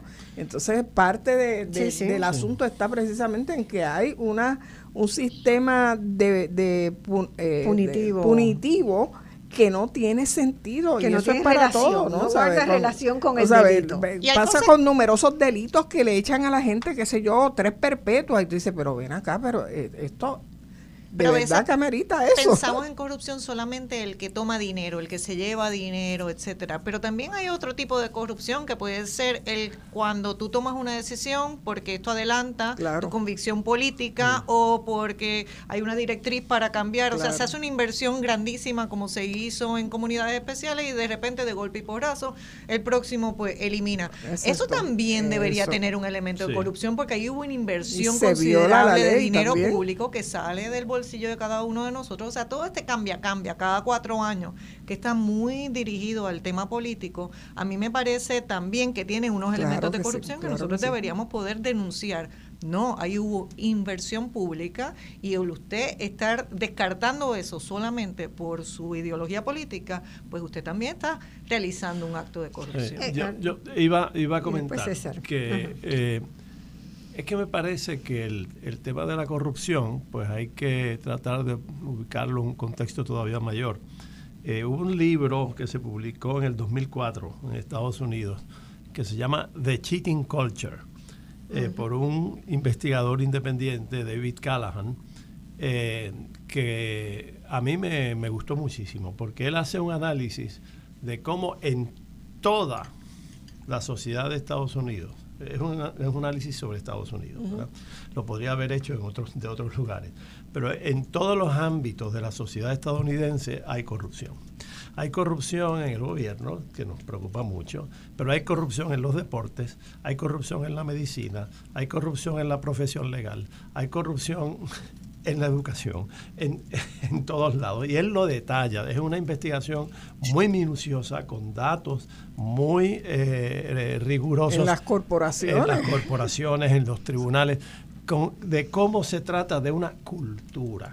Y yo quisiera, por eso se llama de cheating culture, de, de, una cultura que gira en torno a una serie de actitudes eh, con las que hay que trabajar. Y una de las actitudes más básicas, que está relacionada con el mundo económico, por cierto, es que eh, todo vale para obtener lo que tú quieres.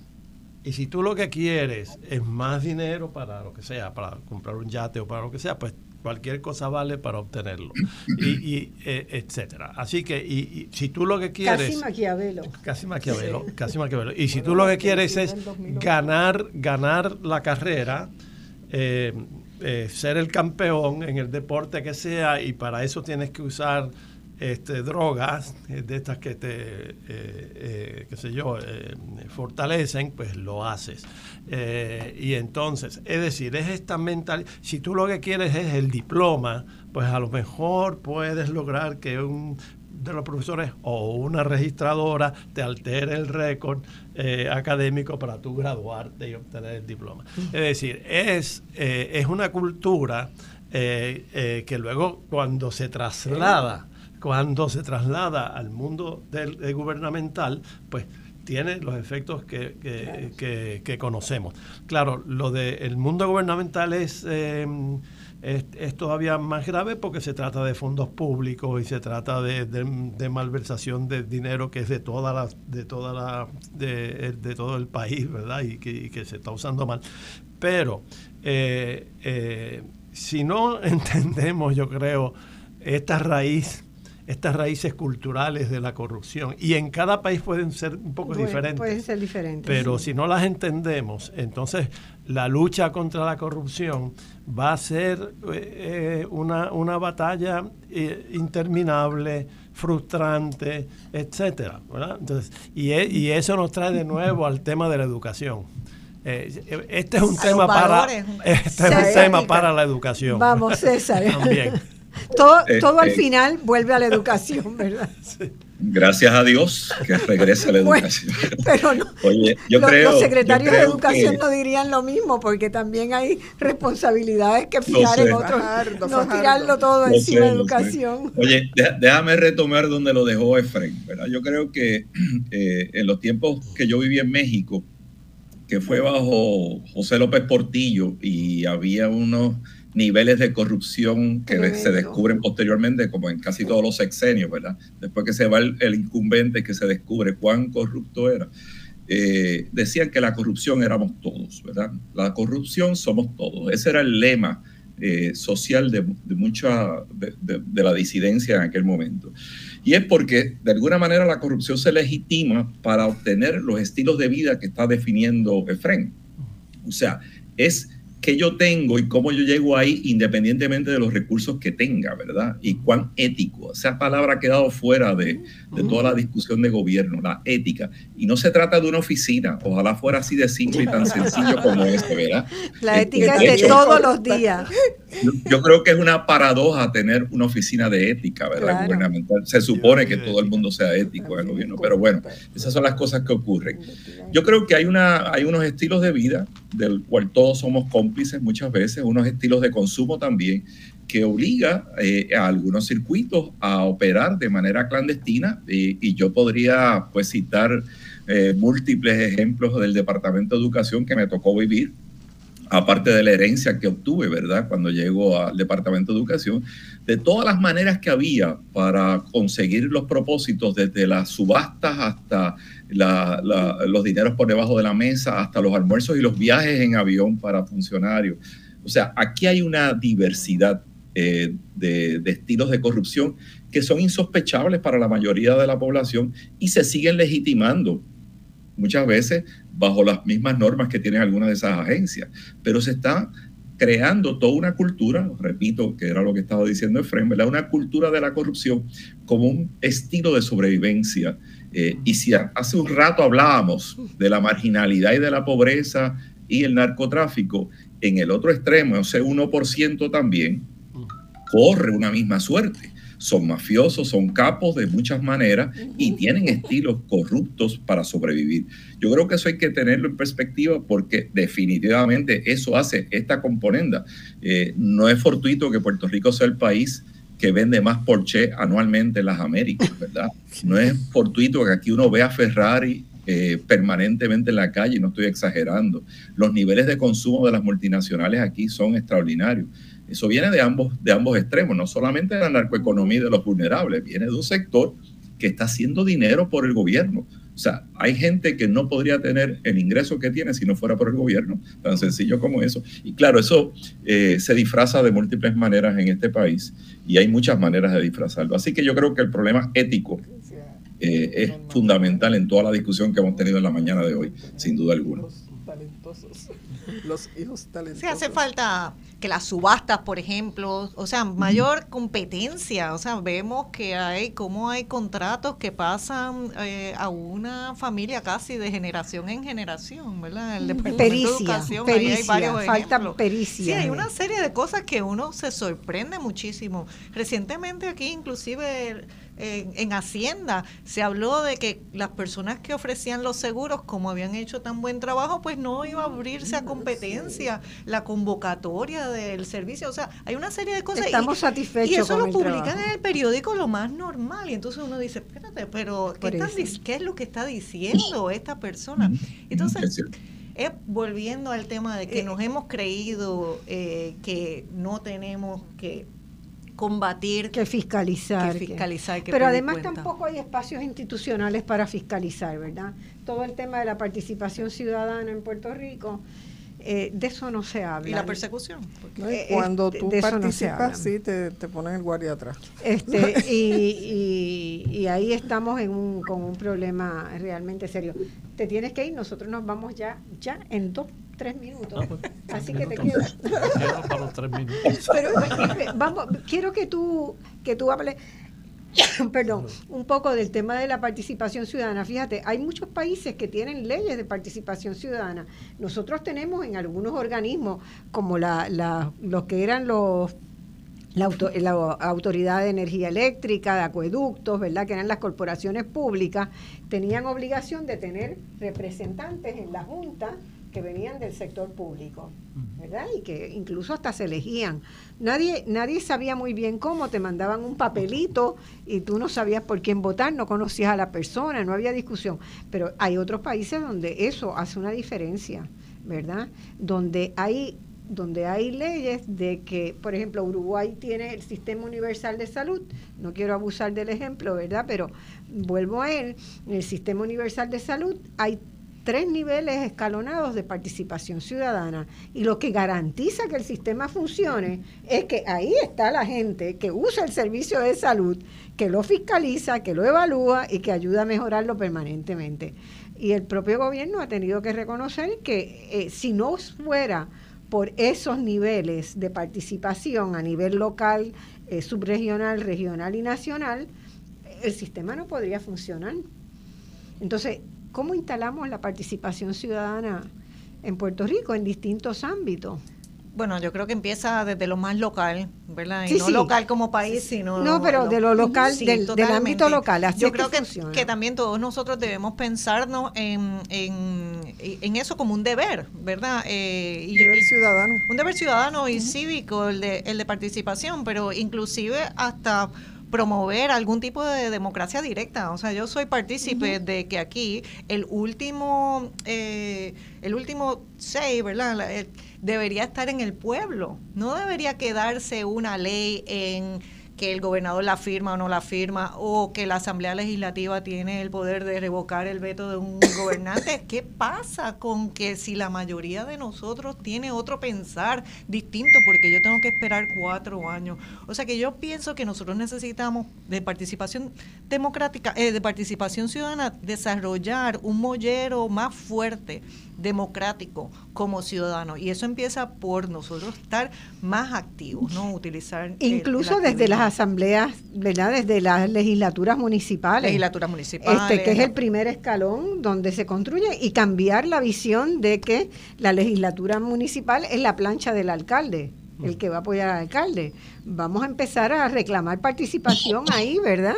En la legislatura y que sea... Totalmente, y de esa parte, y eso ahí debería ser hasta una papeleta separada. O sea, claro, podría ser una papeleta separada. ¿Cómo puede la legislatura municipal fiscalizar al alcalde si en realidad es una plancha que hizo el alcalde, que sale electa porque el que tiene mayor voto íntegro se lleva el, el botín? Entonces eso tiene otro elemento con el tema de corrupción que hablábamos ahorita. O sea, ¿cómo puede fiscalizar esa legislatura municipal a ese alcalde? Sabemos todos los casos de corrupción que ha habido recientemente con el tema del alcalde. Pero, pero es es un ejemplo ejemplo de cómo podemos empezar, ¿verdad? Ahí podemos empezar a crear fiscalización desde el espacio local. Y, desde el espacio local ir creciendo. Pero a veces no sabemos ni cuándo se reúne nuestra asamblea municipal, nuestra legislatura municipal, a qué hora, dónde, es que de eso no se habla, no, se, habla, los partidos tradicionales nunca han querido. Ese es un proyecto que Espacio Abierto para lanzar próximamente, así que vamos a ver nuestras ordenanzas municipales y los calendarios, la agenda de las legislaturas municipales. Bueno, hay mucho que hacer, César. Una línea, estamos ya despidiéndonos. Yo creo que seguir el proceso de concienciarnos, ¿verdad? Como ciudadanos participando de iniciativas como la que Cecilia acaba de denunciar y de todos los proyectos que de alguna manera han salido a flote esta mañana en la mesa de trabajo. Eh, tenemos que no esperar que alguien lo haga en el gobierno, sino nosotros asumir una responsabilidad cívica eh, que puede ir contra... Hoy yo leía dos noticias en el periódico que me generan mucha ilusión con una agricultura de desarrollo sustentable. Giovanni, eh, aquel compañero estudiante que tiene toda una, una, industria alimentaria, alimenticia, me parece importante. Y como él, eh, hay una cantidad de gente aquí haciendo muchas cosas buenas. yo quiero acabar con esa nota porque hay una ilusión de país y hay gente joven y no tan joven que estamos empeñados en hacer un nuevo Puerto Rico y tenemos que defender esa, esa iniciativa. Así que ese es mi, un poco mi pensar. Linda. Sí, yo entiendo que, buena parte de, lo que hemos estado planteando, ¿verdad?, tiene que ver con cómo nos educamos como ciudadanos. Y, y uno de, de los graves problemas de la pobreza es que precisamente te excluye de la vida como ciudadano. Entonces, eh, en este sentido, la educación tiene que tener, ¿verdad?, ese componente ético y ese componente de enseñar al niño desde pequeño cuáles son sus derechos y cuáles son sus deberes también dentro de la sociedad para que podamos a la larga, ¿verdad?, construir un mejor, un mejor país al que aspiramos todos. Bueno, nos fuimos. Muchísimas gracias por la invitación. Gracias, por la invitación a ustedes por, la, por, la conversación. Creo que es una conversación que merecemos seguirla. Hasta el próximo domingo. Hay esperanza.